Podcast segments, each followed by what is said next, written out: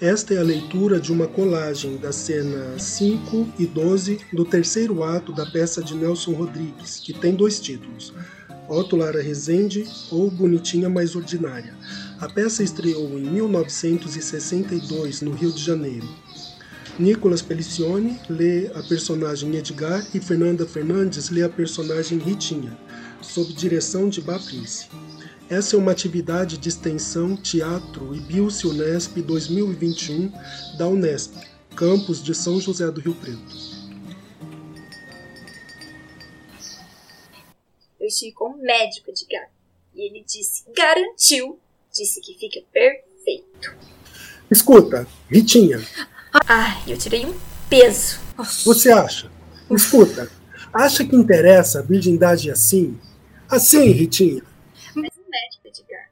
Ele disse que o marido não ia perceber, não ia nem desconfiar. Não sei, Ritinha. Sei lá. Mas talvez fosse melhor. Acho, sabe o quê? Que a mulher, nessas ocasiões, deve chegar Ai. junto do homem e contar, dizer: que? aconteceu isso assim, assim, ver se o cara quer ou não. Ritinha, não se faz isso com um homem. Ai, mas você queria o quê? Você acha que casamento na igreja? Casamento com véu e grinalda.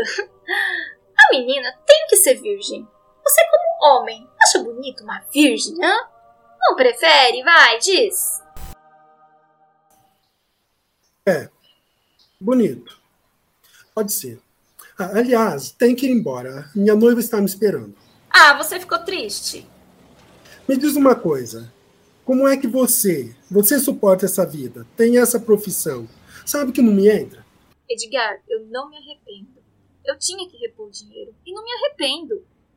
É pela minha mãe e pelas minhas irmãs. Porque eu não tenho vida própria, eu vivo por elas. Uma pessoa como você, isso não me entra. Eu quero, Edgar, ó. Eu quero casar as minhas irmãs. Puras de branco. Quer saber uma coisa? É... Ai, não me acusa, meu bem. Ouve era preferível que você se matasse de uma vez. Ai, deixando minhas irmãs solteiras e minha mãe assim. E tinha.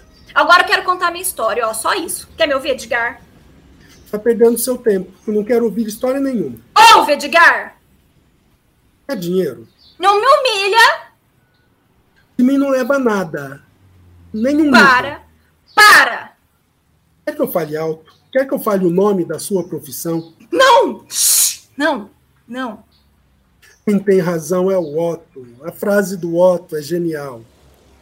Ó, oh, eu sou assim, eu sou o que sou, porque. O mineiro só é solidário no câncer. E não adianta você contar história nenhuma. Se você não quiser me ouvir, eu me atiro. Atiro debaixo do primeiro ônibus. Você duvida? Então conta. Conta. Ó, oh, nos meus 12 anos, a minha mãe ela foi acusada de roubo na empresa que trabalhou. Eles lá me mandaram me chamar, fora do horário de expediente. Ai, ai, aquele velho. Aquele velho disse que não acusaria minha mãe se eu. Esse. Oh, se eu. O quê? o senhor está abusando de mim, eu disse a ele. Mas ele continuou. De pedir para ver o meu decote, ele foi além, muito além. Ele disse que era como um médico tirando casquinha dos clientes. Ai, foi de pé, deitado, tudo quanto é jeito. Ai, doía muito. E assim aprendeu uma forma de arrumar dinheiro, não é? Eu não nasci vagabunda. Me fizeram assim. O cara te violentou é por isso. É a frase do Otto. Tudo é a frase do Otto. E eu nem gosto de homem que fala bonito. A frase do Otto é mais importante do que todo Machado de Assis. Ah, você está se exaltando.